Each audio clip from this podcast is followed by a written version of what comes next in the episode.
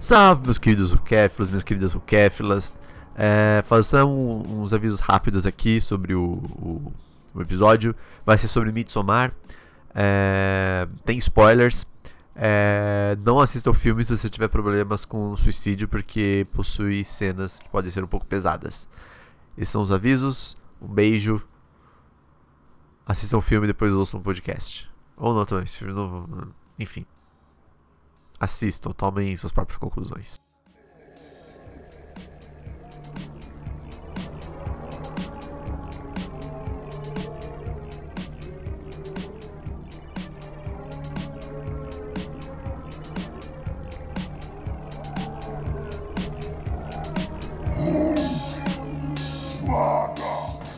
Olá, Rukéfilos, é, como vocês estão? Tá tudo bem?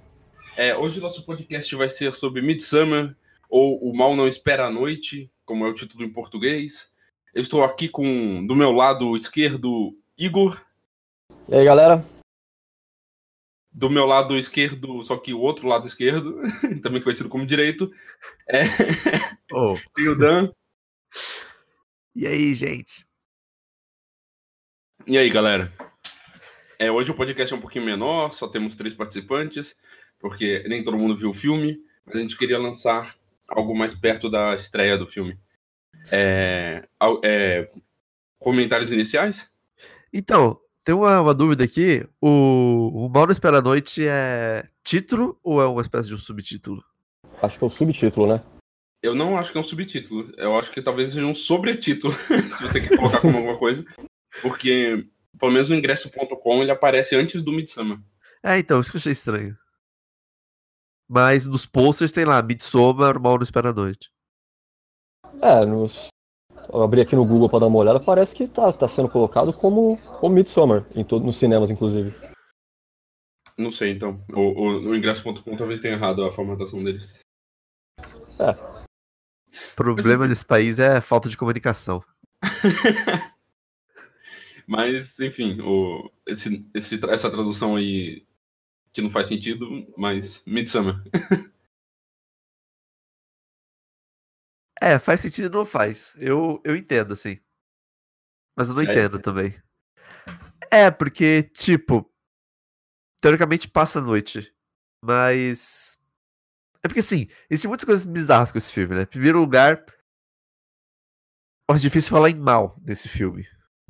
É. Essa é uma coisa que me incomodou, porque não existe mal no filme. Você achou que não, cara? No... Então, oh, diga. A gente, a gente chega lá depois, é. né, mas. Ele, eu acho que é que ele, que ele caiu, assim, um pouco de um, de um certo maniqueísmo, assim, lá pro final. Ao, ao longo do, da metade, assim, até a metade, ele ainda tá com nuance, ele ainda tem umas ambiguidades aí, mas depois que chegou o final, ficou um negócio meio. Foi a impressão que eu tive, assim, né? Que ele decidiu, não, vou chutar o balde agora, foda-se. É. Sei lá. Então, não sei, eu acho que assim, o que eu mais gostei desse filme é que ele tem uma. Que nem, que nem eu comentei. É, é, que ele tem uma visão um pouco. Eu tive a impressão de que é uma visão um pouco xenofóbica. Eu não manjo muito de culturas pagãs, pagãs, então eu não sou estudioso, eu não sei como é que é, eu não sei qual a fidelidade dos rituais e do, das paradas todas apresentadas no filme. Mas eu tive a impressão de que era uma. Não sei. Parece o várias, vai vir e mexe contra uma discussão de, de pessoas de esquerda, e aí entra lá os panafricanistas, eles falam que é, é, europeu não tem cultura e não sei o quê, porque, enfim, várias coisas. E aí acaba chegando, parece que é meio como se ele quisesse fazer uma coisa desse tipo, não ter cultura, e aí ele vai e tenta mostrar um, uma coisa bizarra e assustadora, e enfim, não, não faz muito sentido o que eu falei, mas é mais ou menos por essa linha. Isso me incomodou muito. Eu, eu entendi mais ou menos, só que ao mesmo tempo eu vou pelo outro, pelo outro caminho, porque é. Eu gostei deles terem feito algo. Ah, uma religião pagã meio, digamos, entre aspas, satanista, assim. Não é satanista, mas tipo, com elementos que as pessoas é, católicas chamariam de satanista. e eles não colocarem uma religião africana, como todo o filme coloca, tá ligado? Sim. Não, nesse é, sentido, é um pouco melhor coisa, do que... Tipo, bem extremamente branca, tá ligado? O lugar mais branco que você possa pensar. É, é lado... Acho que nesse sentido, a diferença de, de, não ser racista e de não ser xenofóbico, né? Ele não é um filme racista, porque, claro, não, tá sim. falando de culturas europeias, mas, ao mesmo tempo, a cultura pagã dos países nórdicos, ela foi massacrada ao longo de muitos séculos pela, pela cultura cristã, né? Imposição sim. religiosa que foi. Sim, mas então, como, como sentido... não é uma religião é, que existe, eles até uhum. colocam várias vezes no filme, tipo, nossa, esse ponto se assemelha a, aos, aos Krishna, ah, esse ponto se assemelha a tal coisa. Ó, o Pokémon uhum. apareceu aí. É, o que eu tava falando? Ah, o, das religiões, tipo, é, ele não, essas religiões não existem. Essa religião não existe. Ele tava uhum. comparando uhum. o tempo todo, ah, isso parece com o elemento do Krishna, ah, isso parece com o elemento do do afroditismo, afroditos, sei lá como fala, que, que cultua Afrodite, né? Ah, sim. Eles estavam falando o, o, o tempo todo disso, então eu acho que não é xenófobo, ele só tentou colocar uma coisa bem mais, tipo, distante, branca e, tipo. Não, ele não tava zoando as religiões nórdicas, tá ligado? Ele tava, tipo, ó, é, é uma religião de uma comunidade que não, não existe, tá ligado? De, de 200 pessoas. Foda-se. Uhum. Mas será que não existe mesmo? Porque existe porque similaridades entre religiões existe, é uma coisa que acho... é comum. Eu acho que ele colocou até o nome de um deus, era Ymir que ele falou, se eu não me engano, é, não lembro é, agora. Ymir, né? Imar, é, então... não era? Era, fê... era fêmea, era mulher. Eu acho que era Ymir, ele falou. Então, pode, não pode não ser uma correspondência 100%, mas ele tá pegando elementos que são característicos da cultura que a gente consegue identificar que se trata de um, de um paganismo nórdico, de fato, assim. Sim. Que não é uma coisa acidental, não é uma... Eu acho que é o mesmo caso, por exemplo, a gente pegar o, o Robert Howard, por exemplo, com o Conan, que ele tinha lá o, os canibais baseados nas culturas africanas, lá do Yogi, aquela coisa toda. A gente, esse, claro que é uma é uma ficção, é uma coisa que a gente percebe que é que é falsa, mas ao mesmo tempo está partindo de um sentimento meio negativo, né? uma visão estereotipada. Se bem que ele faz isso com todos os povos da Terra praticamente, mas é um caso assim meio não sei, eu, me provocou um pouco de desconforto esse, esse aspecto. É, até porque, que nem você comentou na sua crítica, de que o filme foi lançado muito perto de Bacurau, né? Sim, é. Ele sofreu por comparação nesse sentido, eu achei. Sim. Eu não, eu não tive problema com, com essa relação do paganismo, não, porque eu acho que toda religião tem que ser zoada. Não, brincadeira. Mas é que eu. É, eu acho que você apontar para uma religião que não existe, ou talvez seja muito pequena e a gente não conhece, é, para você mostrar a loucura de uma religião, de um, um, um culto tal, eu acho que é válido, entendeu? É, uhum. É muito melhor do que o que 90% dos filmes faz, que é apontar para qualquer religião africana e falar, ah, eles são do demônio, foda-se. Justo. Bom, dá, dá sua opinião aí. Oi. Alô, alô, alô, bom Oi. dia, família. Estou atrasado, mas cheguei para falar do pior filme do ano. Eu tava dormindo porque vale mais a pena. Não é clímax. É... O episódio. Não, mas clímax é de 2018, cara. Ah, verdade. Não faz é, nem falar sentido aí a sua. Termos técnicos, tipo anos, datas. Mas é o seguinte, independente da religião existir ou não, é esse o assunto que vocês estão agora, né? É... Independente disso, eu acho que o fato dele colocar esse vilarejo religioso como pano de fundo é um problema no filme, por quê? Porque é muito mal desenvolvido esse vilarejo religioso. Tipo, no contexto, poderia ser outra coisa. O, o, o filme poderia passar num festival de. Um festival que tivesse todo mundo louco de ácido e fosse, tipo, sei lá, uns gringo idiota e tipo, daria a mesma coisa. Tipo, porque as coisas que, que colocam. Assim, tem toda a coisa cultural, tem as roupas, tem as runas, tem as tapeçarias. Mas assim, nada tem uma necessidade real ali. As tapeçarias estão lá para fazer foreshadow, as pinturas estão lá para fazer foreshadow. Isso é o máximo. Por quê? os personagens que são. Os personagens suecos não tem nenhum que tem um puto de um destaque. Eles tentam destacar o oráculo no começo, e aí o que acontece? Você não ouve mais falar do oráculo em nenhum momento do filme. Tipo, eles simplesmente descartam o cara fala, ah, foda-se, não vamos mais usar ele. Eles ficam falando de runa e de mitologia o tempo todo, e no fim esse papo todo né, completamente descartado. O menino especial lá que faz as pinturas também esquece. Mano, eles esquecem de tudo, tipo, eles abandonam tudo. Então, assim, não precisava ser um vilarejo ser um vilarejo sueco com uma cultura diferente. Tipo, é completamente descartável. Eu, eu vou discordar aí, porque eu, eu acho que isso contribui muito para a gente ter a sensação de destacamento, sabe? Pra não sei o que está acontecendo, tipo, se torna muito mais. Eu não acho que o filme conseguiu passar isso, mas se torna muito mais é, desesperador a, a mesma sensação que eu tenho com o Hereditário de tipo, nossa, não sei o que tá acontecendo, algo, algo muito ruim pode estar acontecendo, é o que ele tentou passar aqui no com essa cultura, tipo, a gente não sabe o que essa cultura é capaz, ela não sabe que, qual é o próximo passo, a gente não sabe qual é a próxima é, celebração que eles vão fazer. Então, tipo, você não conhecer eles, você não saber o que, que tá acontecendo, a gente não ter essa cultura bem desenvolvida, eu acho que não só é de propósito, como eu acho que é uma das poucas coisas que funciona no filme. Não, sim, mas o negócio é que eu acho que é tão mal desenvolvido que, sei lá, poderia ser uma fazenda e com gente doida, tipo, fazendo besteira que se desenvolveria do mesmo jeito, sabe? Se fosse um bando de gente doida numa fazenda, as coisas iam acontecendo e você não ia saber o que está acontecendo direito, eles iam estar tá fazendo as besteiras deles. Ia ser a mesma coisa, tipo, porque eles não desenvolvem nada da cultura, esse é o problema. Tipo, é muito lixo eles jogarem as runas, o todo o papo de mitologia e ficarem mostrando, ficarem voltando nisso. Será que isso é algo que vai ser melhor desenvolvido? E não tem nenhum significado. Será que isso é uma coisa que vai ser melhor desenvolvida na versão estendida? Eu acho que, vai ter uma duração bem mais longa, né? Pode Eu ser que. Ah, gente, mas já tem duas horas e 10, 20, vai me fazer uma versão é, isso... Puta que me pariu. Porque assim, é um assim, problema, os caras lançam a versão curtada no cinema. Curtado duas horas.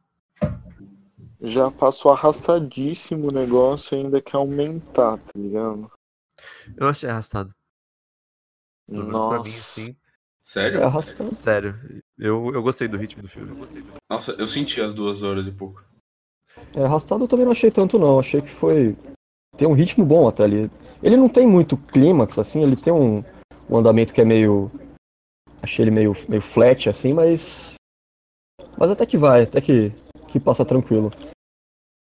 Mas vocês querem fazer uma discussão mais estruturada do filme, começar do começo? Então, acho que tem alguns aspectos gerais que vale a pena citar que é, primeiro, você vê que o, eu não assisti o curta do, do Ari Aster, mas assim, ele tem umas obsessões que fica muito evidente, assim, pelo, vendo os dois filmes que ele fez.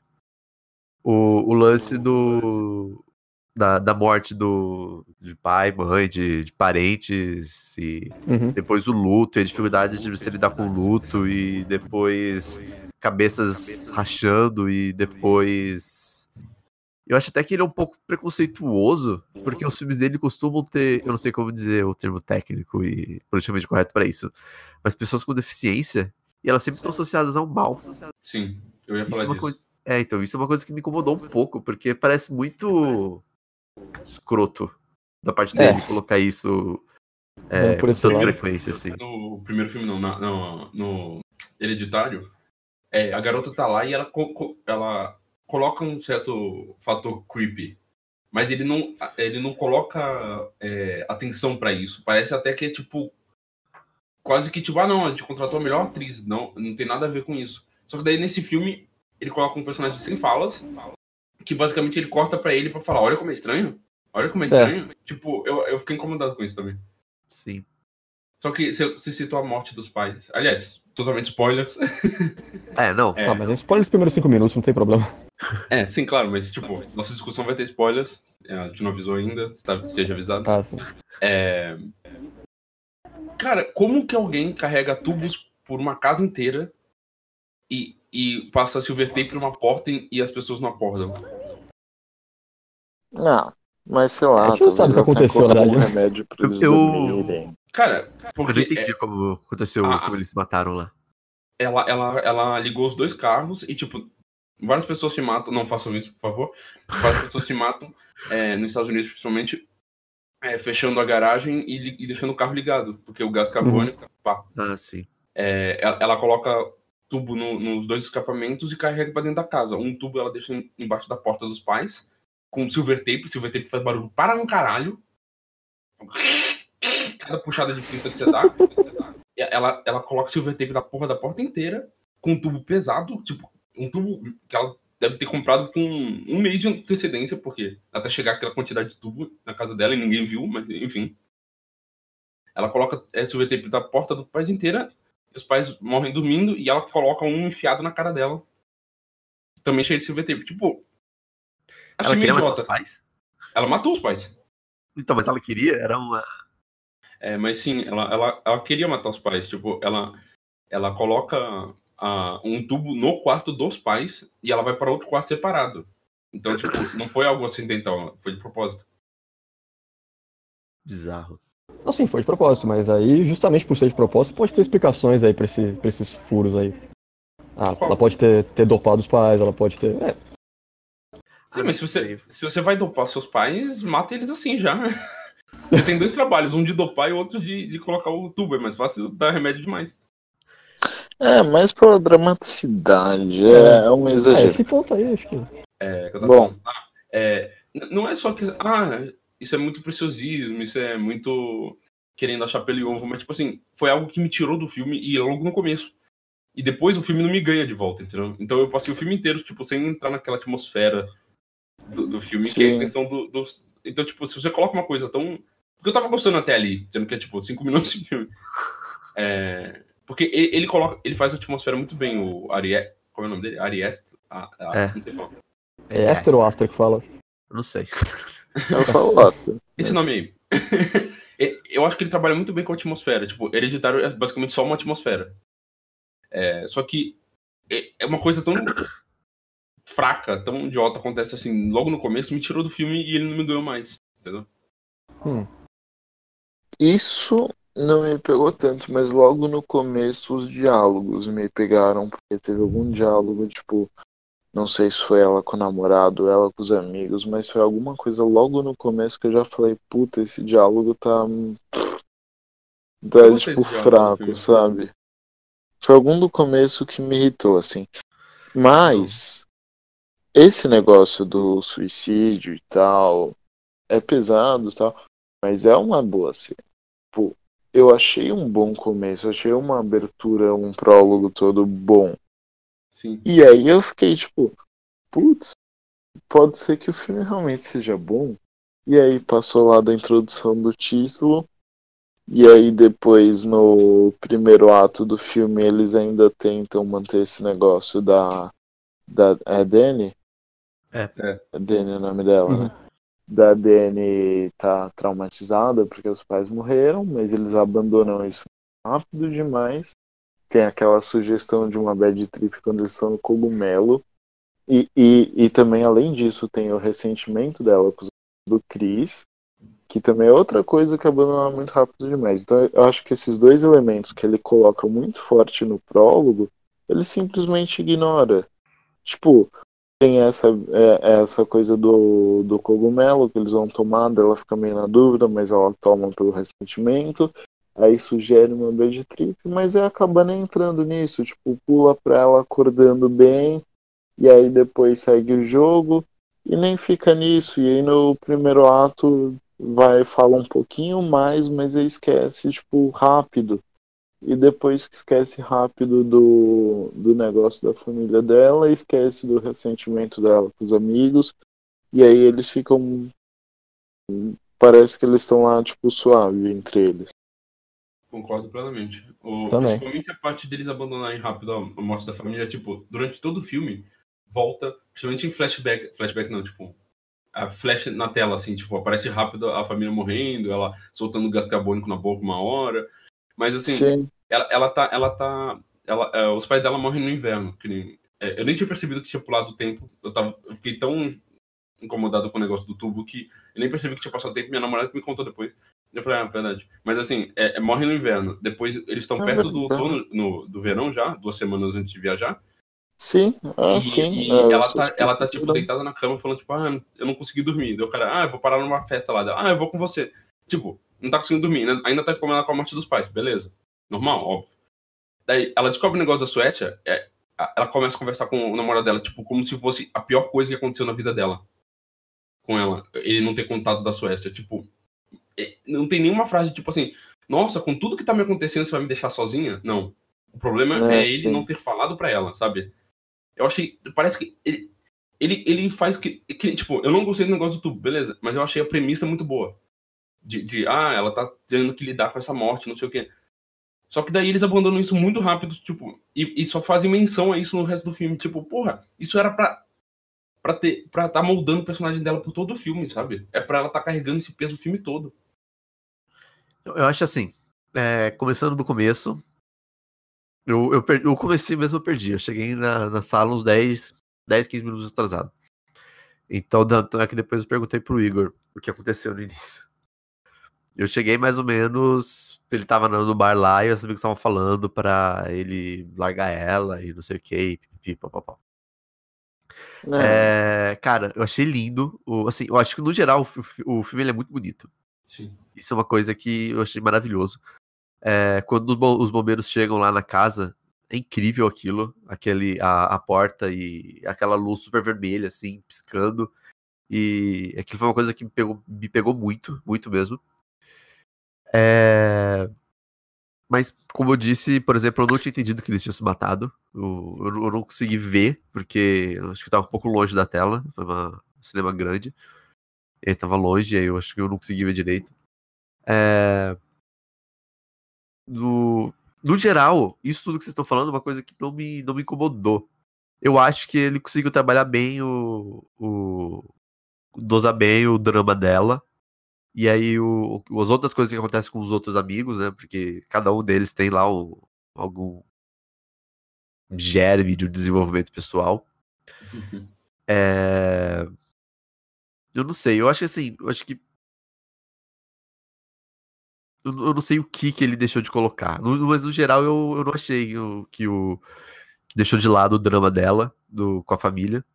É, eu acho que isso eu, recorrente. Eu, eu gostei da forma como isso foi trabalhado. Mas é, é um fato que tem muita ponta que ele deixa e acaba não sendo retomado depois, né? Muito gancho que ele coloca, muita. Essa coisa do oráculo, por exemplo, pô. O personagem tá totalmente largado, né? A gente só sabe o que ele faz porque comentam um diálogo.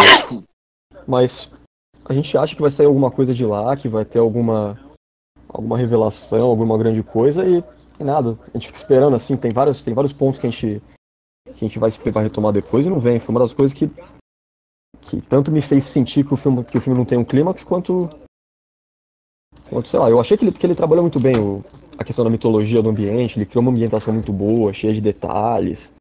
Mas isso de um, de um, ponto de vista narrativo, assim, acho que ele faltou, ficou faltando. Ele construiu um cenário assim, muito bacana, mas. Eu com perigo de soar prepotente, porque eu sou uma pessoa que nunca fez um curta na vida. E o Ari Aster fez um dos meus melhores, os meus filmes favoritos é dos anos recentes, que é Hereditário. Só que, sinceramente, eu achei que teve muita cena com elemento amador, sabe?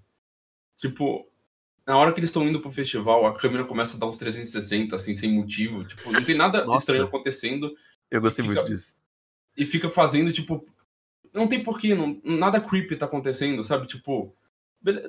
É, visualmente o filme é lindo, maravilhoso. Só que, tipo, na hora que. Mais no final do filme, quando eles estão no banquete, é, fica aquele efeito de After Effects, tá ligado? Tipo, com as coisas tudo é, parecendo que tem um. Dançando, tipo, tudo borrado e, e, Tipo, isso vídeo no YouTube faz com os caras que tem que editar filme, é, editar o vídeo todo dia pra postar. Tem esse efeito, sabe? Tipo, tem muita coisa que eu acho que. A, a, as flores na cabeça dela, que ficavam, tipo, abrindo e fechando. Tem muita coisa que parecia amador, sabe? Parecia. Tem, eu não tô conseguindo lembrar de tudo agora, mas tem, coisa que parecia filme de estudante de cinema. Que faz filme e fala, tipo assim, uh, tem que deixar creepy. É, vou, vou, fazer a câmera fazer tal coisa, não sei o que, pra, pra, pra dirigir a atenção das pessoas pra minha direção. Sendo que, tipo, eu gostei de Hereditário porque ele não chama atenção pra edição, ele chama atenção pro, pros personagens, sabe? E, e pra atmosfera, e, e, e tudo isso. É, não quero comparar demais com Hereditário também, tipo, porque você pode fazer um filme diferente na sua vida, não é crime. Mas o.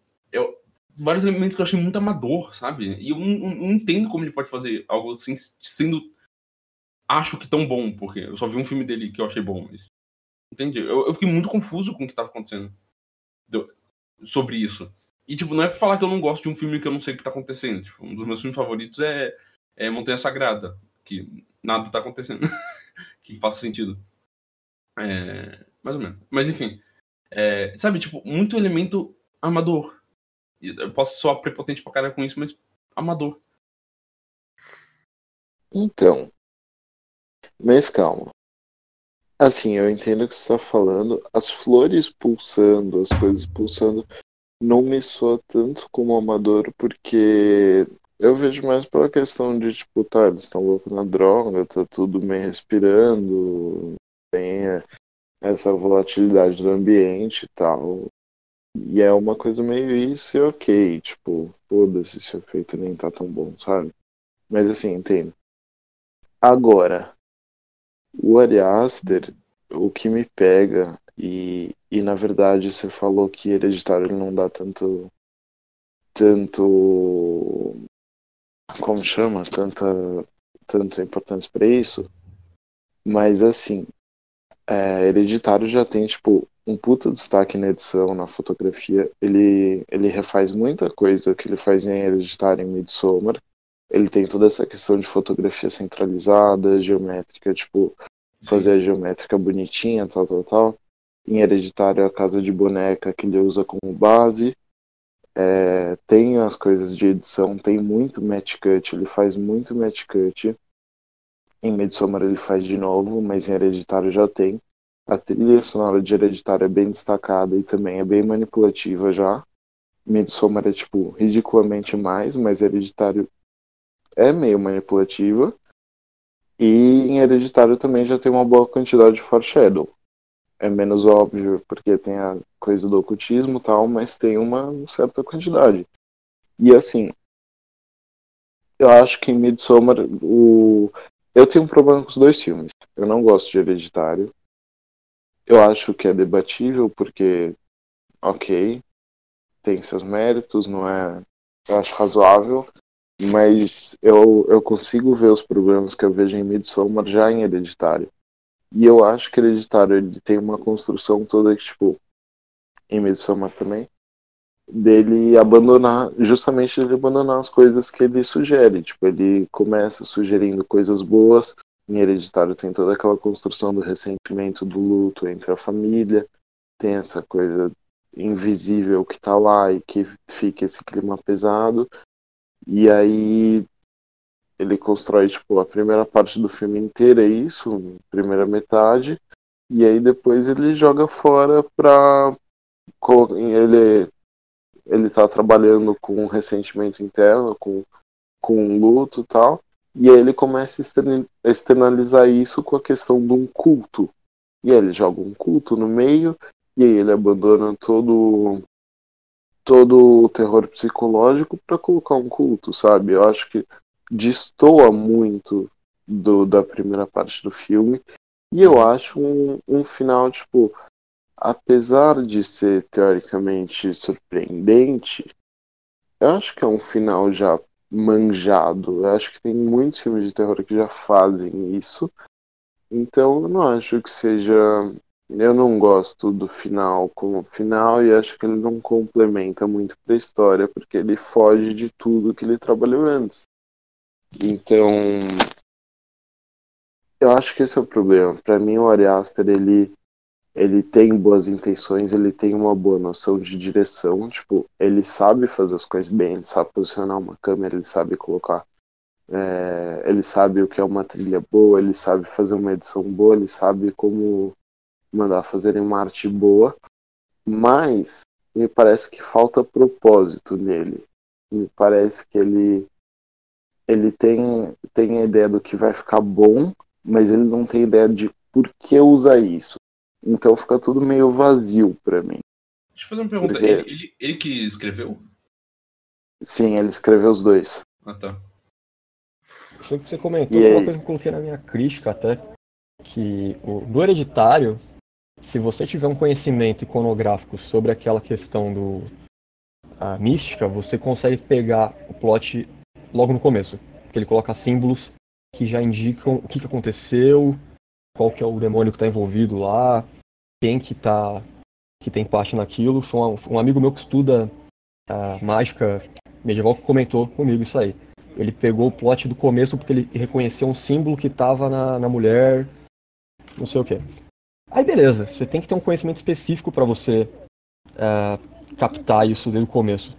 Mas eu achei que no Midsommar ele meio que que aumentou isso, aumentou o nível disso e colocou tanto foreshadowing, tanto, tanto detalhezinho, tanta coisa, tanto diálogo expositivo, inclusive, que o, o roteiro é inteiro telegrafado. Não tem nada lá que vai te surpreender de ponto de vista narrativo. A única coisa que vai te surpreender é, é a violência gráfica, por exemplo. Ou a reação dos personagens. Tipo, o, o roteiro em si é inteiro telegrafado, do começo ao fim tudo que acontece já foi dito antes e repetido em diálogo, repetido em outros, em outros símbolos, em outras coisas. Hum. Isso, meio, isso me, me, incomodou bastante. O que, que você dá a respeito? Sim, é ridiculamente positivo. A, a, arte toda, apesar de ser muito bem feita, dá só para isso. São 300 pinturas, a história toda da ruiva que corta o, o pelo, e coloca na comida do cara é literalmente a história que, tipo, aparece no começo e eles dão um destaque, eles ainda olham e falam, olha, isso é uma história antiga, sei lá o que.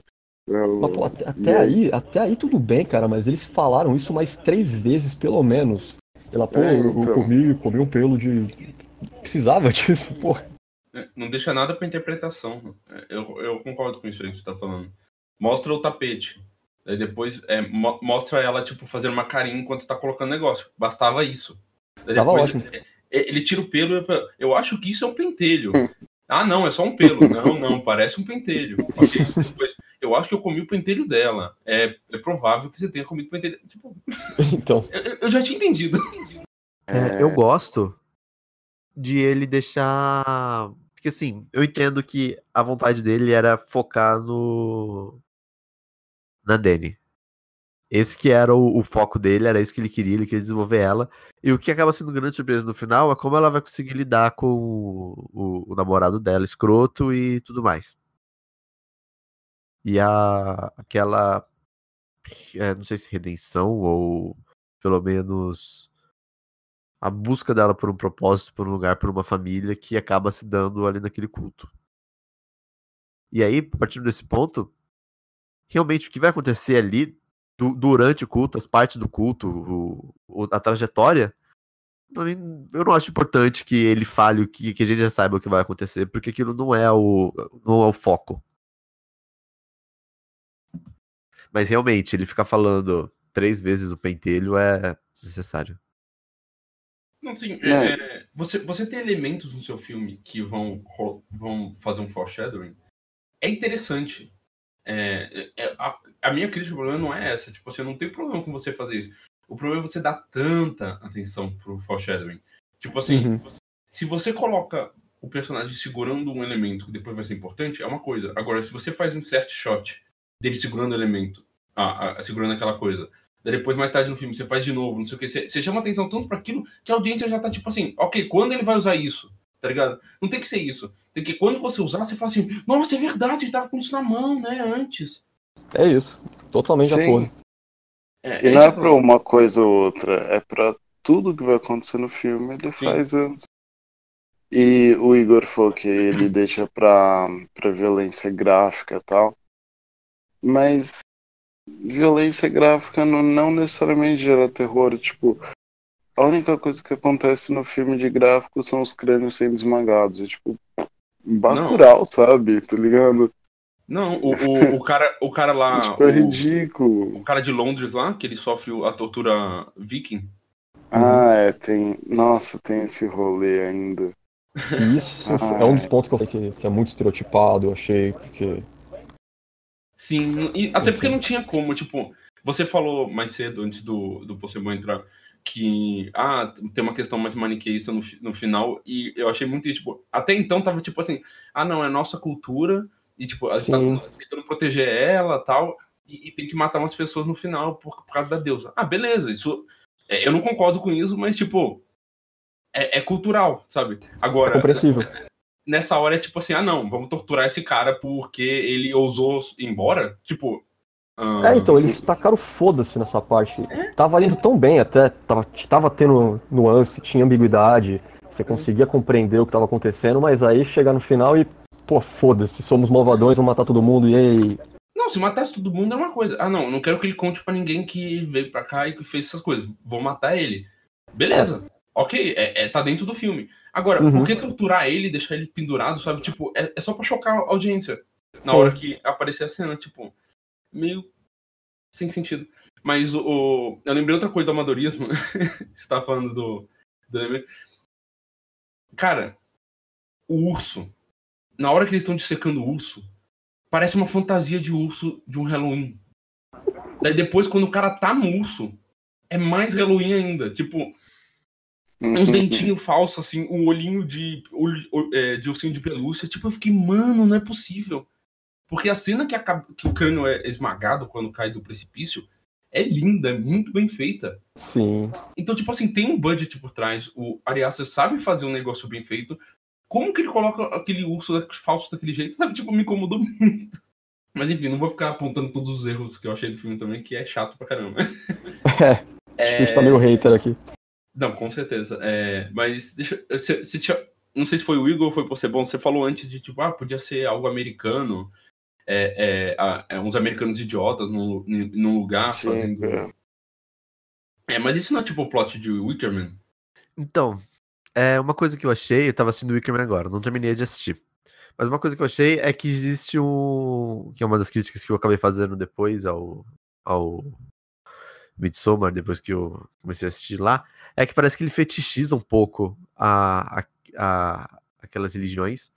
Porque até mesmo a questão da comuna parece uma coisa tão primitiva, uma coisa meio que saudosista, meio o, o, o lance do índio lá, o, o, o índio amigo, não lembro como é que qual é o termo disso. Porque no, no, no Wickerman é tipo uma cidade normal, cara. Não, não tem nada de diferente ali. Sim. Não tem nada de É, diferente. E no, no Midsommar ele quer construir uma, uma comuna, uma coisa especial, isolada de tudo. E. Pra quê? E isso é uma coisa, porque tem o amigo deles que é sueco e que é o que leva eles, não lembro o nome do cara. Pele. Mas assim, pele, isso. Pele. Fica sugerido que, assim como o Pele, as outras pessoas que vão pra lá vão só pro festival. E aí tem toda uma construção de tipo é, cultura, sociedade que sugere que tipo os caras ficam lá o ano inteiro. Então ficou uma dúvida de como funciona isso, tipo, porque Porque, segundo o PL e tal, a galera vem de fora, eles vão comemorar as festividades só naquela época. E aí tem todo o negócio, de, tipo, não, não daria, sabe? Porque eles constroem os prédios, tem o tempo lá que eles queimam e fazem Não, de novo. bom. Não. O, o, até os 18 anos, você é criança. Daí dos 18 aos 36, você faz peregrinação, você fica fora de lá. Eles falam isso no filme. 36 é peregrinação? É.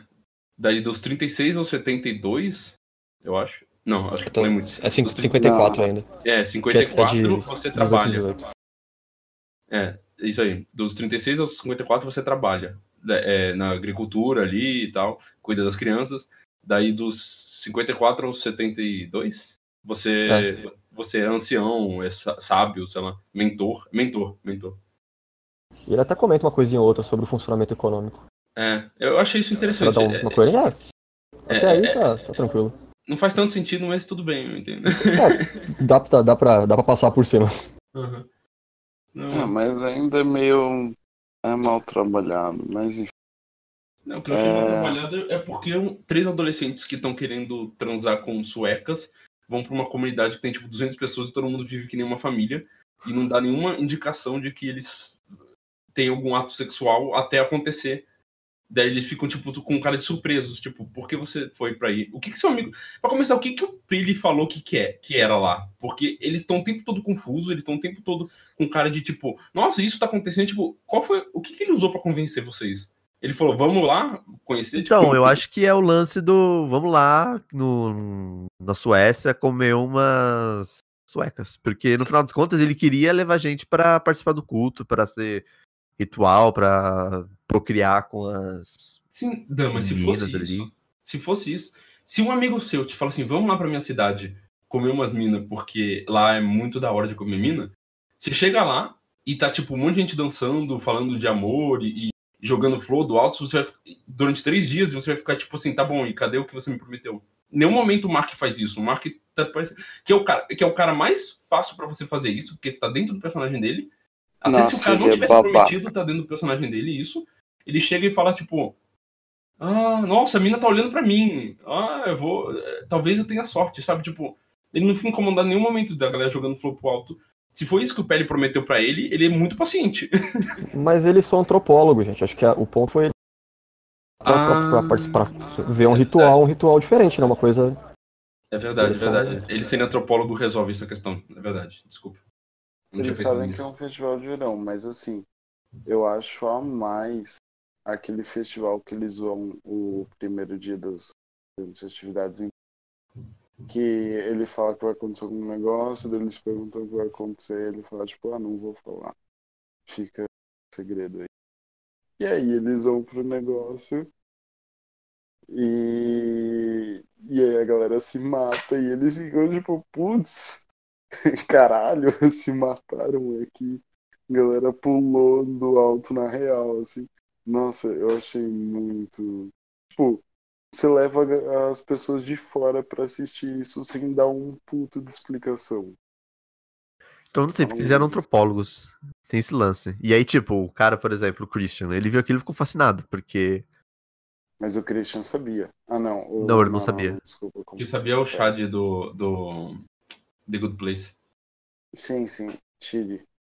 Isso. Mas eu, eu confundi o Christian com o Pedro.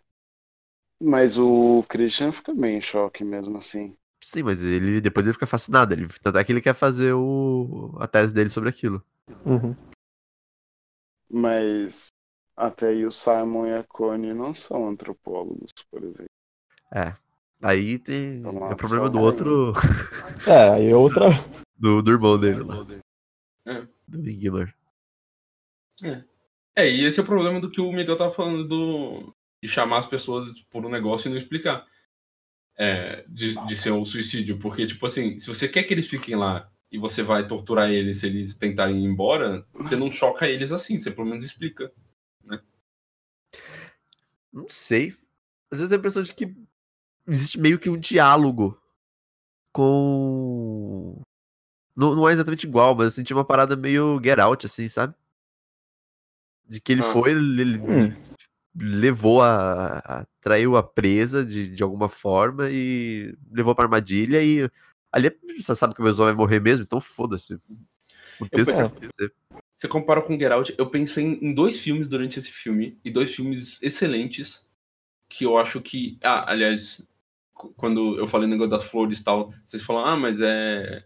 Eles estão com droga e tal. Tipo assim, eu acho que esses dois filmes fazem muito melhor a questão de droga, de, de tudo. é, relacionado principalmente ao final do filme, que é Mandy, o filme do, de 2015, eu acho, com o Nicolas Cage. Hum, É, 2017, talvez. E. 18. Ano passado. Ano passado? Ah, tá. Perdão. e Clímax, do Gaspar Noé. Não, Tipo- clímax pra mim não. Ah, tá. Você é hater de Clímax, não não quero falar sobre isso com você. não, Clímax.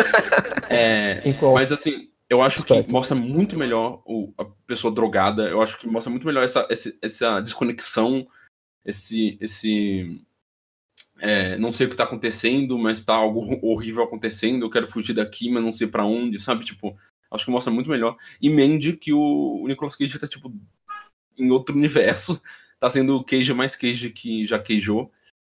É, e, e, tipo, é, principalmente a, a cena final da, da, da, daquele, daquela igreja piramidal lá queimando também tem em Mandy. Tipo assim, tem muita questão parecida. É, e eu acho que os dois fizeram muito melhor do que Hereditário. Em, tipo, todos Sim. os aspectos. Mas Hereditário é um filme lindo, assim. É, Midsummer, desculpa. mas Midsummer é um filme lindo. Eu tô só hateando, mas, tipo assim, eu adorei a fotografia do filme. Que, que nem o. Acho que o Miguel que falou. A fotografia é linda, a, a, a, a direção artística é linda. Mas... Acho que são as melhores coisas do filme. É, não, mas é isso, ele tem o domínio técnico foda, só que fica vazio. Eu acho um problema. Eu acho um problema quando o domínio técnico dele, tipo, é bom, ele faz tudo muito bem, só que o negócio fica vazio. Porque. É. Ah, meu, eu não vejo tanto. Falta. Eu queria se ver ele dirigindo um roteiro de outra pessoa. Eu não acho tão problemático o negócio vazio, se você for, por exemplo, uma parada meio experimental. Se for pegar Suspiria, por exemplo. Eu sei que você não gosta de Suspiria, Miguel, mas Suspiria não, do Argento. Mas, pô, eu achei maravilhoso. Não, mas, assim. Qual mas tem mais coesão. Tem mais coesão em Suspiria. Suspiria ainda dá uma moral, porque ele tem o propósito. Tipo, por mais que o roteiro não seja tão bom, é, por mais que tenha umas questões, é, faz tudo parte da estética e do, da ideia do diálogo e do que o Argento queria fazer. É, ele tem toda uma proposta estética que caminha junto com, com o roteiro, sabe? Ele não está fazendo as coisas só por fazer. E Midsommar, ele tá, o Ari Aster coloca as coisas só por colocar. Então, assim, eu, eu eu não chuto esse cachorro em, em Suspiria, porque não é essa a questão. Uhum. E Suspiria, eu, eu não gosto muito do Suspiria original, não gosto. Eu acho que ele é muito. Ele tá muito dentro do contexto do Giallo. É, o, o filme de terror slasher é, italiano. É, é, é, é, dentro desse contexto, ele é um filme perfeito, ótimo, maravilhoso. Só que, tipo assim, todos os problemas que eu tenho com Suspiria é porque eu não gosto de diálogo, tá ligado? Eu, eu acho toda essa questão de, tipo, ah, não me importa quem vai fazer o diálogo, a gente dubla em cima horrível. É, a, a, os cuts daquela época, eu acho a edição toda, eu acho muito estranha. Mas, assim, o, o, a, o filme em si, a direção de arte do filme também, a, a, a fotografia, o Argento é perfeito nisso, né? Tipo, tem uma atmosfera no Suspiria perfeita. Mas o, o, o, que o Miguel falou, eu concordo muito bem com isso. Tipo, é, a, a, não, tem um porquê as coisas estarem acontecendo, tem algo que ele quer mostrar, sabe? Tipo, não é não é mostrar por mostrar, que nem a gente falou do do, do cara sofrendo a, o, a tortura viking, tipo, não tá lá só pra chocar. Faz sentido dentro da história, tudo que acontece, entendeu? Sim. É... é. Então, o que eu, eu me sinto obrigação de destacar do filme. É, falando, a gente já falou aqui que o filme tecnicamente é muito bom e eu acho importante falar por que, que ele é tecnicamente muito bom. Eu amei que ele não usa o campo contra campo, a não ser quando é extremamente necessário. Ele, ele ah, tipo, eu, ele tenta muito evitar usar campo contra campo. É, aquela cena que é logo no início, quando a Dani tá conversando com ele, com o, com o Christian, e sobre a viagem na Suécia, que mostra que enquadra ela, do lado tem um espelho e do espelho tem enquadrado ele. Aquilo é lindo. Sim, isso é fantástico. Aquilo é lindo. Sim, ótima cena, bem montada, bem montada. Sim. Não, ele é, ele é ótimo, né? Que a gente tá falando da, da, da, da todas as questões técnicas. Agora, eu queria levantar uma pergunta aqui para vocês. Desculpa cortar assim abruptamente, mas é que eu lembrei agora. É a questão da comédia. Uhum. O que vocês acharam? Então. Tá. É... Assim, que eu tava conversando com. Tava conversando com o Igor, que é a questão da mímese dos sons, que. A, da imitação dos sons, né? Que é uma coisa que eu pessoalmente gostei. Achei aquilo bizarríssimo. Aquilo é uma coisa que, assim. Cara, eu fiquei vidrado naquilo, porque aquilo era muito estranho, era muito bizarro, assim. Eu achei que foi. Ele de uma forma muito boa. O problema é quando tá tendo aquela mímese, e aí vai a velha e começa a empurrar a bunda do cara. Uhum. Sabe? Ótima cena. Sabe, mano, aquilo não faz sentido nenhum, não tinha por que colocar aquilo. Não, mano, na, na hora que ela pega a mão e começa a cantar na mão, já. Minha sala riu o filme todo. Sim, mas pô, até ainda tava de boas. O cara na vai. Isso quebrou o clima. Essa cena tinha um puta de um potencial dramático. Era a hora que tava. Era, era, era, era pra ser o clímax da, da coisa e vai lá. Todo Mas mundo não foi. rindo. a- Mas tava todo mundo rindo muito antes na minha sessão. Tipo assim, Aham. eu- a, a pergunta que eu queria fazer pra vocês é: vocês acham que o humor foi intencional ou acidental? Eu acho que foi Porque, mal então, gerenciado. Tem cenas que são óbvias de humor. Porque, tipo assim, é, o, o Miguel se- é, falou do, do Smash Cut. Tipo assim, Smash Cut pra algo, tipo, exatamente o contrário do que eles estão falando. Ha, ha, isso é algo que faz em comédia, legal, ha. Mel Brooks faz isso. Enfim, é, é algo de piada, bacana. Só que tem horas que, tipo, tava, todo mundo na minha sala tava rindo e eu entendi que o filme tava tentando ser creepy, sabe? Sim. A hora, a- a hora que o cara pula do, do precipício, velho, e quebra a perna, aparecem com, tipo. Aparecem não, já tinha, olhado, já tinha mostrado antes, eu tinha mostrado no fundo. Com um, um martelo gigantesco, parecendo do Looney Tunes. Vão lá, dão na cabeça dele e o barulho vai tipo. E eu, e eu comecei a rir, tipo, então. na sala. Tá ligado? E a galera ficou tipo. E eu fiquei, tipo, rindo. Porque tá- foi muito ridículo. Por isso que eu achei que foi mal gerenciado. depois- cena. Depois, depois ele entrega. Ele não, ela entrega o martelo pra uma mina mais nova, a mina mais nova também na cabeça dele. Só que como o efeito já tinha sido usado, tá só a borracha lá da cabeça de alguém. E ela bate e não acontece nada. E ficou mais ridículo ainda, tá ligado? Com aquele martelo gigante. Tipo, é muito sem noção. Né? Marreta, né? Não é martelo. É... Sabe, tem, mu- tem muita cena que eu achei que ele tava querendo que fosse creepy e tava todo mundo na minha sala rindo. Totalmente Não, de acordo então. com isso aí. Foi um- Realmente ocorre uma falha da direção. que eu acho que é totalmente acidental. Eu acho que, tipo, é essa a intenção e, e é pelo contexto, tipo, fica engraçado porque era pra ser um, um bizarro e falha, tipo, muito. Você falou dessa cena aí que eles matam o velhinho? Meu, minha sala tava, tipo, em silêncio. Aí, beleza, apareceu o segundo cara, eu já fui, né? Tá, lá vai. Aí ele pulou, ele não morreu. Mas me deu uma crise de riso. Meu amigo do meu lado me cutucando, tipo, cala a boca. E eu, tipo, nossa, eu comecei a rir. Eu falei, eu não acredito que vão matar ele com um martelo. Eu tava rindo muito. Eu tava rindo muito, tipo, passando mal, assim. Pensando, mano, não é possível que isso tá acontecendo. Eu realmente tava, tipo, não acredito que isso está acontecendo.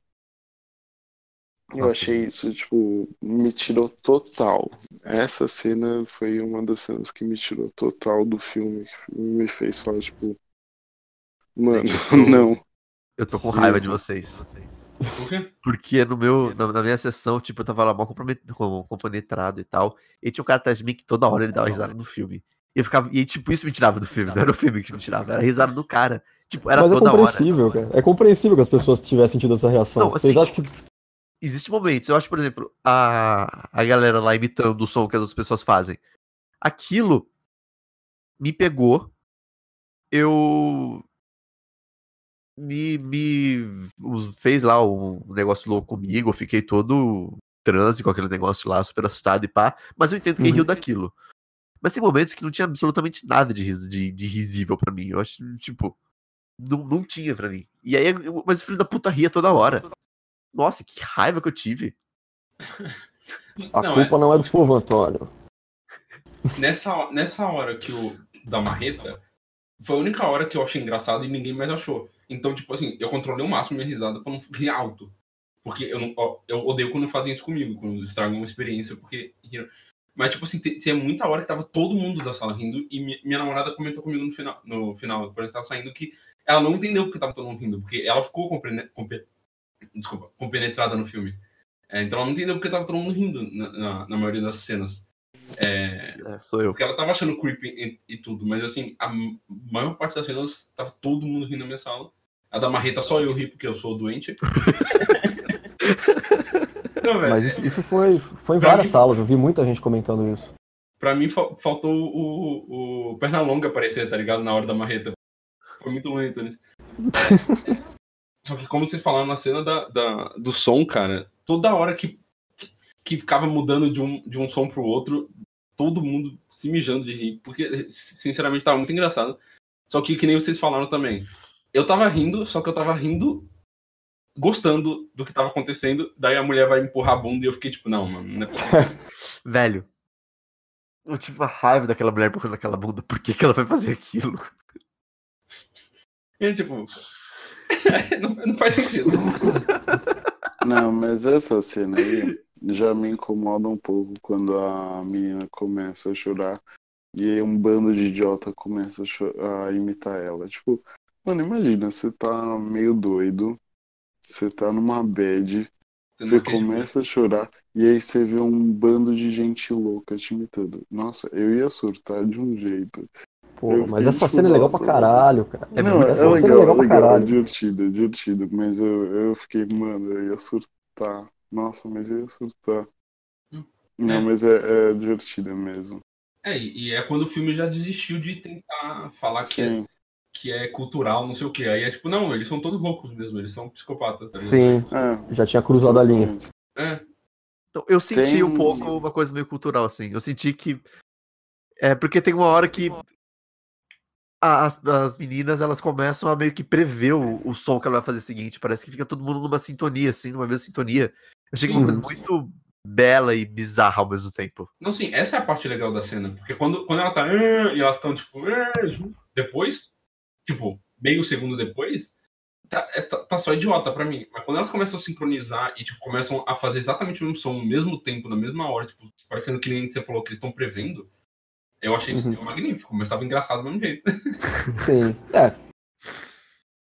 Vocês acham que o problema, essa questão do pessoal rir em horas que, que seriam para ser tensas, foi um resultado dele ter colocado muito humor antes, assim?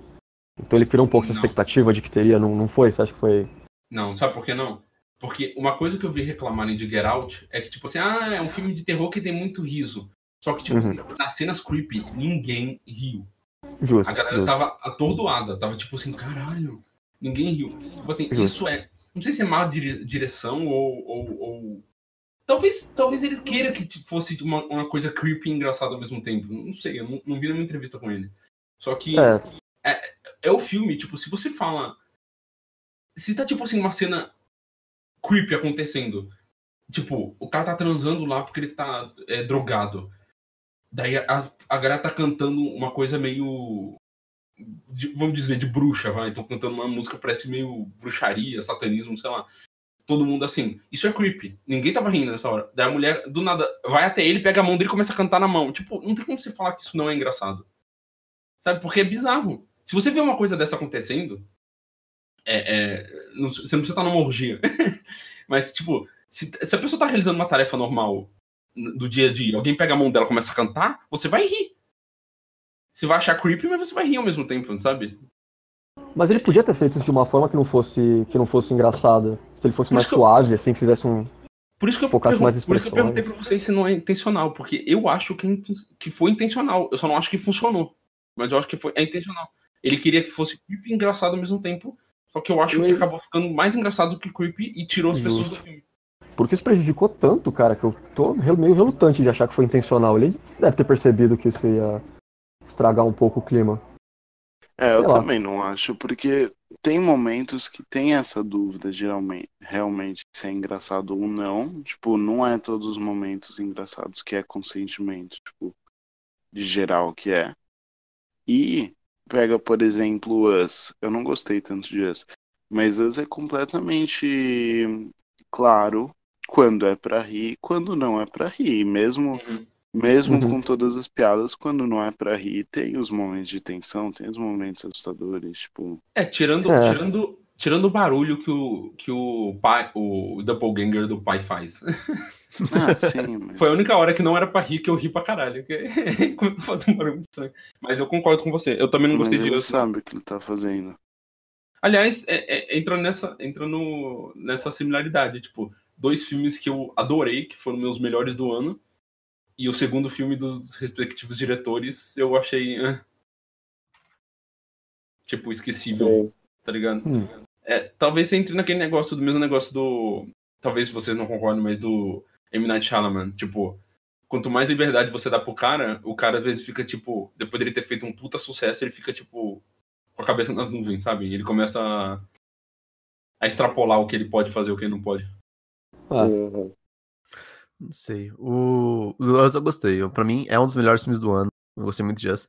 Mas Midsommar é, é difícil.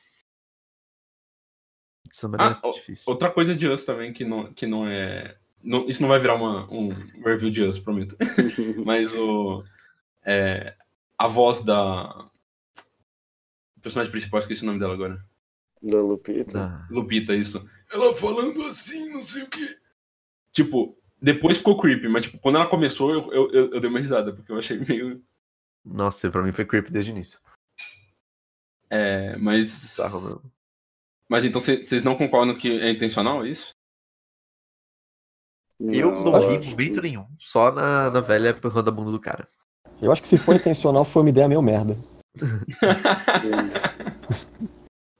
Eu acho que falha, de qualquer jeito. Agora, outra coisa é a trilha sonora. O que que vocês acham? Porque eu acho extremamente manipulativa e, e óbvia. E, tipo, porra, cena de comida e aí começa a trilha sonora tensa. Eu achei demais. É, isso entra no meu amadorismo. É, eu Tipo, sou uma pessoa péssima total. Eu sou uma pessoa péssima pra criticar a trilha sonora, porque, pra mim, assim, se eu não percebi a trilha sonora, é porque ela é boa. Ou ela é ok, Então. entendeu? Porque, tipo assim, ela tá funcionando. Porque ela não me Então. chamou atenção. Se ela me chama atenção, ou ela é, tipo, excelente, a melhor coisa que eu já ouvi, ou ela é muito ruim porque ela, ela me chamou atenção porque tá, me tirou do filme. E Midsommar não me tirou do filme, não. Mas é, eu achei amadorismo. É, é, isso que você tá falando, tipo assim, o, a- o filme tá sendo creepy, porque a música tá creepy. Não, não tem nada creepy acontecendo, cara. Tipo, você tá criando a atmosfera de outros jeitos. Não, não faz isso com a música também. Hum, Então, só que ele faz. Acho que aí o Dan podia comentar que ele comentou que ele gostou da forma como o som foi trabalhado. Então, eu gostei. é, eu gostei da música, eu gostei da trilha sonora.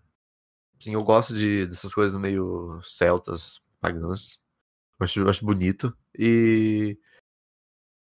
Eu gostei. O que eu gostei do som, na verdade, foi mais o, a galera imitando lá. Que isso é uma coisa que eu acho que ornou, na minha, na minha opinião. Mas a trilha sonora eu não tenho crítica, não. Eu gostei dela. Mas você não acha manipulativo? Não. Assim, eu não lembro direito dela, mas não. No, no geral, eu lembro que era uma parada meio celta assim. Eu falei, nossa, isso é legal. Isso é gostosinho de ouvir. Nossa, eu achei muito indicativa de que que é pra se sentir. Mas, ok. Ah, mas isso é comum em terror, né? Não só em Ah, terror, sim. tipo, o.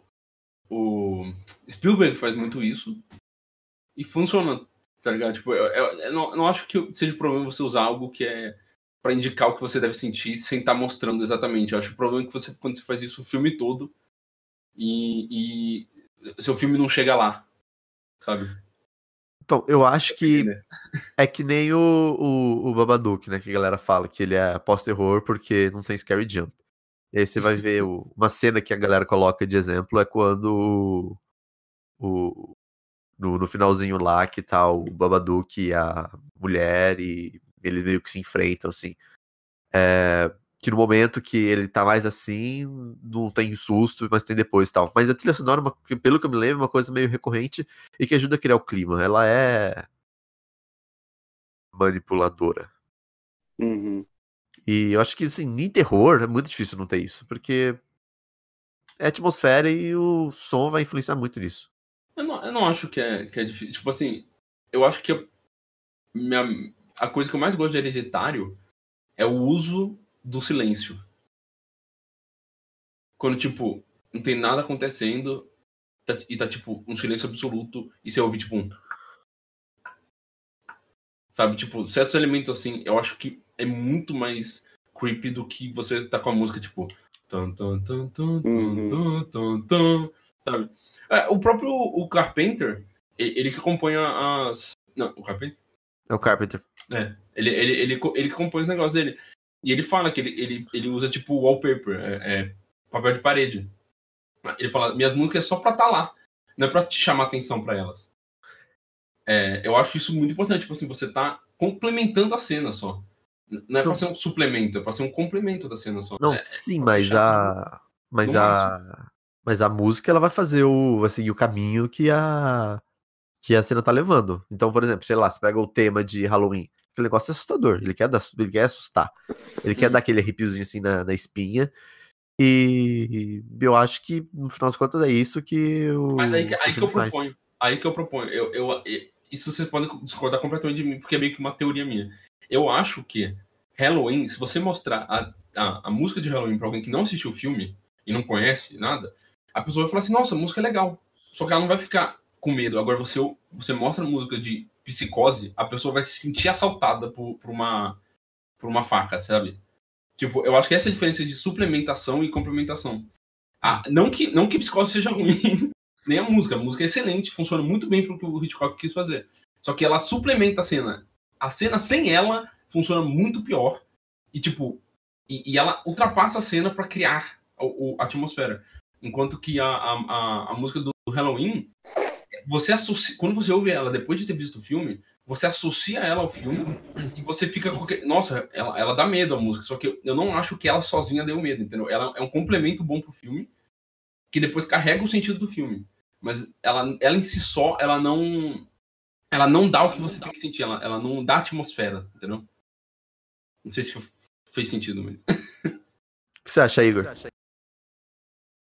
É, acho, não, acho que de não, não sei, cara. Eu tô pensando agora com a do Halloween, que eu até usei ela recentemente, né? Tá, tô com meus alunos fazendo um curta de terror, eu peguei a música do Halloween para mostrar. Eu acho que eles eles tiveram uma reação assim de entender que aquilo a, a, função é ter um uma tensão assim. Não sei se eu concordo com essa com essa visão de que ela não não carrega a atmosfera em si. Mas, Mas é um caso pontual assim, não. Oi? Não, não, não, não. É, eles são tem tipo 13 anos. Hum. Então a gente. Não sei, cara. Tô refletindo um pouco sobre isso.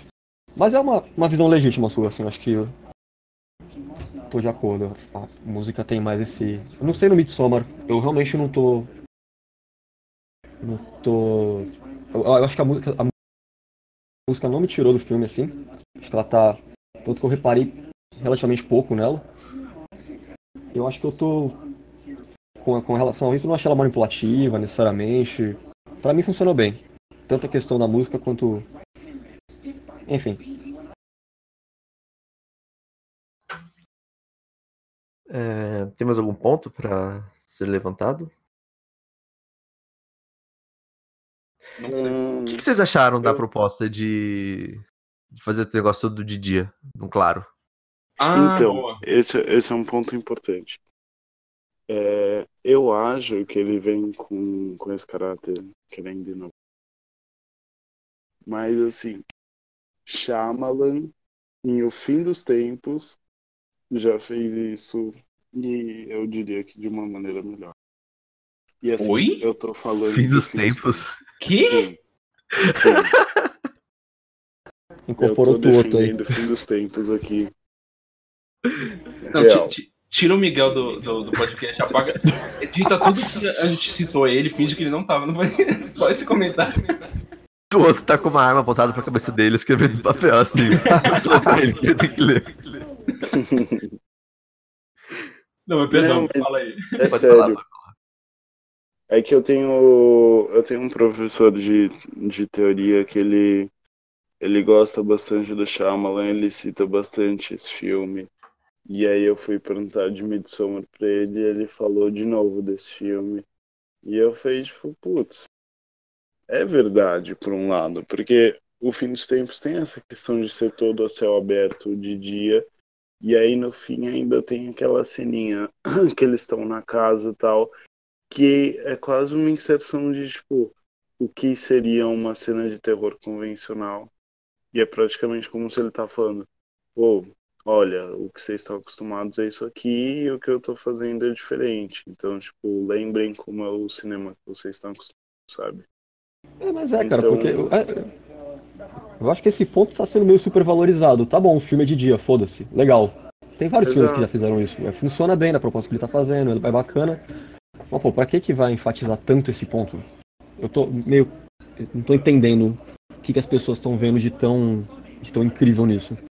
Eu, eu discordo, eu discordo bastante, porque para mim tem um ponto essencial do, do Midsommar ele ser de dia, que é nesses, nesses lugares que você tem o sol da meia-noite, que literalmente você não fica de noite em momento nenhum, você no máximo fica um pouquinho escuro. É, você tem um, um, você tem uma privação de sono muito importante. Tudo bem que mostra eles dormindo no filme, que tem a, a, as telas, a, a cabana fica bem escura. Você tem uma privação de. É, é, seu corpo entra num, num, estado de paranoia, num estado de. É, como fala? É, é, alucinação, sabe? Tipo, ele, ele começa. Porque o seu corpo não tá preparado para aquilo, ele tá preparado para ter dia e noite. Dormir de noite, ficar acordado de dia. Assim como as pessoas que trabalham de noite acabam tendo um. Não todo mundo que trabalha de noite é paranoico, não tô falando isso, mas tipo assim, a pessoa é, fica em uma eu não, consigo, não tô conseguindo explicar. Tipo, tem, ela, tem, uma alteração fica... de estado. Sim. Isso. Uma, é, uma alteração de estado, sabe? Tipo, eu, principalmente uma pessoa que não tá acostumada a ir pra um lugar que, que, que só faz sol o tempo todo, tipo, é, é, não tem essa. Sabe, parece que você tá preso num estado eterno. E, Legal, tipo, cara. Sim. Tá todo eu mundo de branco dançando assim, tipo, eu acho Mas que, eu acho que um negócio místico. Parece que eles. Aliás, quando eles chegam no lugar, eles passam por um portal. E o filme uhum. nunca mais sai dali. Tipo, eu acho que ele quis mostrar o tempo todo que eles estão, tipo, presos, tipo, num espaço-tempo, sabe? Num, num, num, negócio que é o festival só. O mundo deles é o festival e não tem mais nada que isso. Eu sabe? não tinha pensado Mas por lado, acho que cara. poderia Legal. ser mais trabalhado isso. Não, foi mal trabalhado, eu não gostei do filme. eu falei isso. Só que isso é um elemento que eu gostei, tipo, o, o... eu falei, a premissa do filme é boa, eu gostei desse. É, eu gostei do setting do filme, de, de, como ele construiu as coisas. Eu acho que depois como ele trabalha tudo que ele construiu, ele caga. Mas essa questão.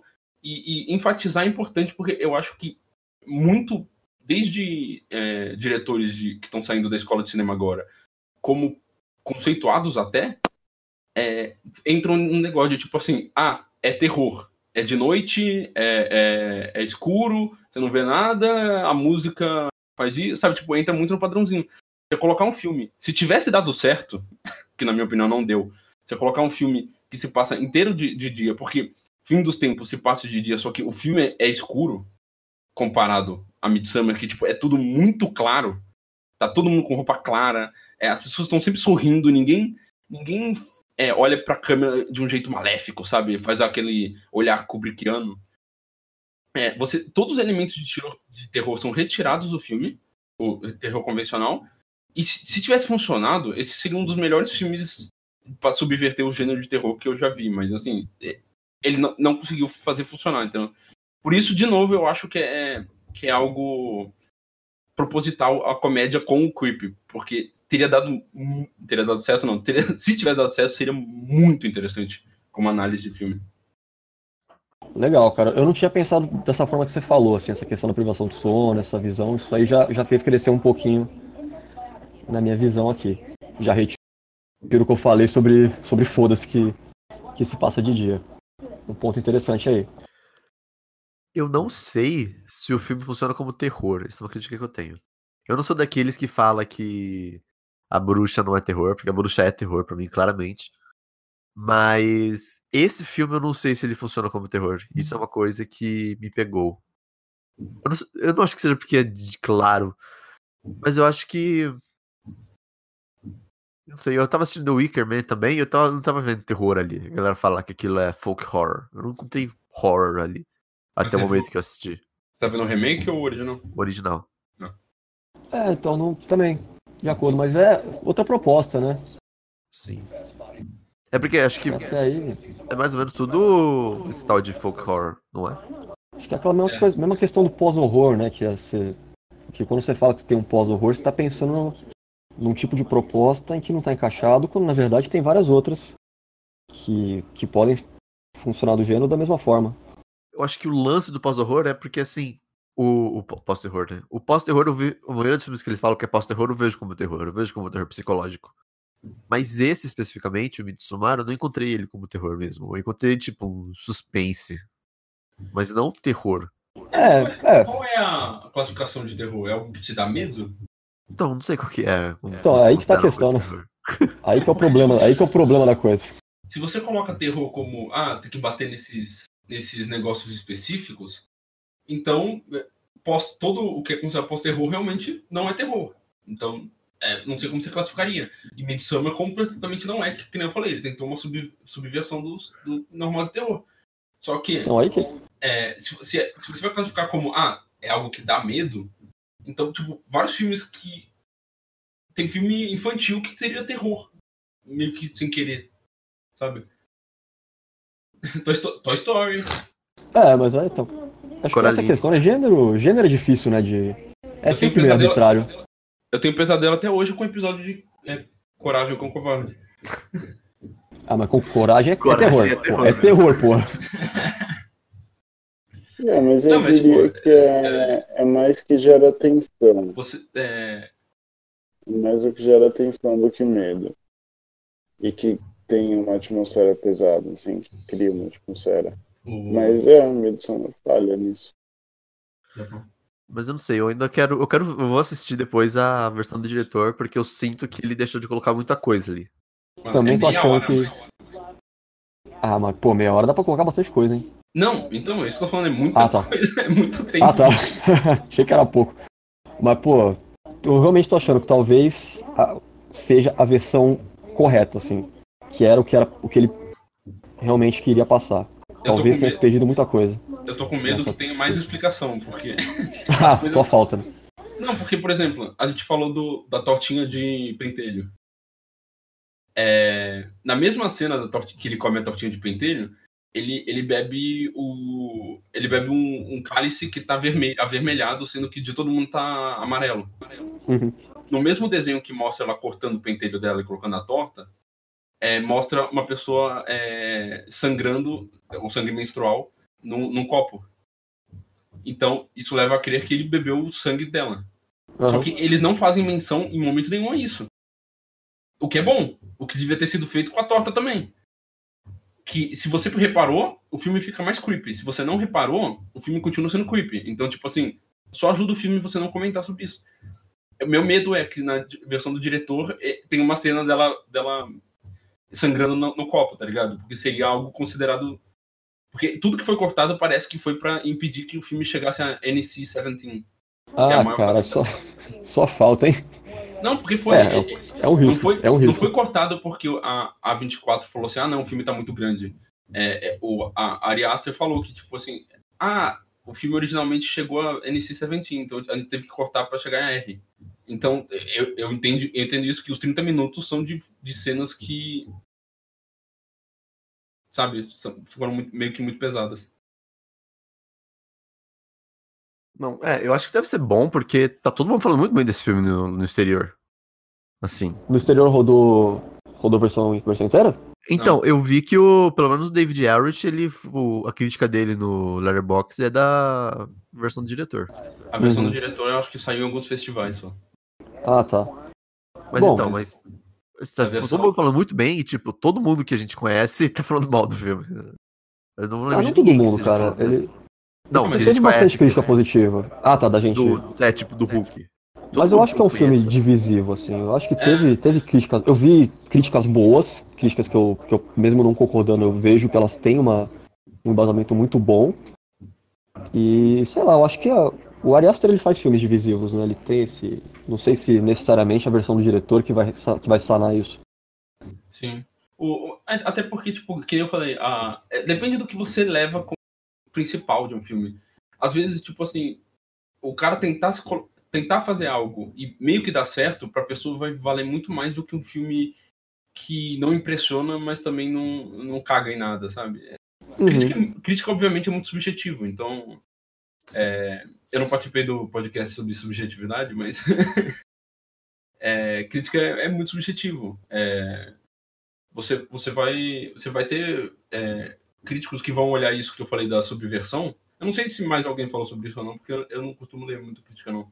Mas vão olhar e falar assim, cara, ele tem tentado fazer isso e ter dado certo em alguns lugares, já é tipo, uau. Então, tenho que colocar, tipo, quatro estrelas para cima para ele. Tem gente que vai olhar para isso e falar, tá bom, mas não funcionou, vou dar uma estrela, entendeu? É, depende muito do que você leva do filme, eu acho. Sim, sim. Eu acho e que é isso que tá filme... tá pegando. E esse filme foi muito. É, é, eu, não, eu não vi isso que o, o Dan falou, não. Tipo, pra mim, a galera do festival já tava dividida. Tipo, pra mim foi 50-50, uhum. se não 60-40. Tipo, é, a galera falando bem e mal. E agora tá ah, tá igual. No... Eu, eu, vi muita gente elogiando e muita gente falando mal também. No Letterboxd tá com quase 4 estrelas o filme.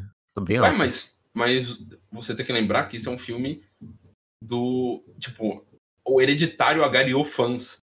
Tipo, tem certos filmes que o, o cara só tem um filme na, na história dele, só que ele já tem fãs dele agora, não sei porquê. E o Ari Aster foi um desses. Tem muita gente que deu cinco estrelas antes de ver. Hum. Infelizmente. Hum. Não tô falando que é só isso. Tem gente que gostou e deu estrela alta também. Eu não, eu não sei quanto eu vou dar pra esse filme ainda. É um dos poucos filmes que eu não dei no mesmo dia que eu assisti a nota. Porque eu sinceramente não sei se eu não gostei ou se eu odiei. É, não, falando sério, porque eu, é, o filme me confundiu se eu tava gostando ou não, porque eu não sei o que, que ele tentou fazer. Porque se ele tentou fazer um creep com, com comédia, não, não acho que deu certo. E é, a nota fica média para baixa. Agora, se ele não tentou fazer creep com comédia, só tentou fazer creep, ele falhou miseravelmente. Daí minha nota vai tipo para dois, uma estrela. Entendeu? Sim. Não sei. Eu vou ter que ler muito sobre esse filme para entender o que, o diretor quis fazer antes de dar meu relatório final sobre o filme. É, não, eu procurei aqui, ó. O Ari Aster considera Midsommar uma comédia, um filme de comédia negra. Não, sim, hum. sim. Isso é claro, mas é, a, a, eu tô falando da, das cenas em si. Então, tipo, se, se na, na cena do, da empurrada da bunda, se ele quis colocar é, a, a, ali como algo tanto.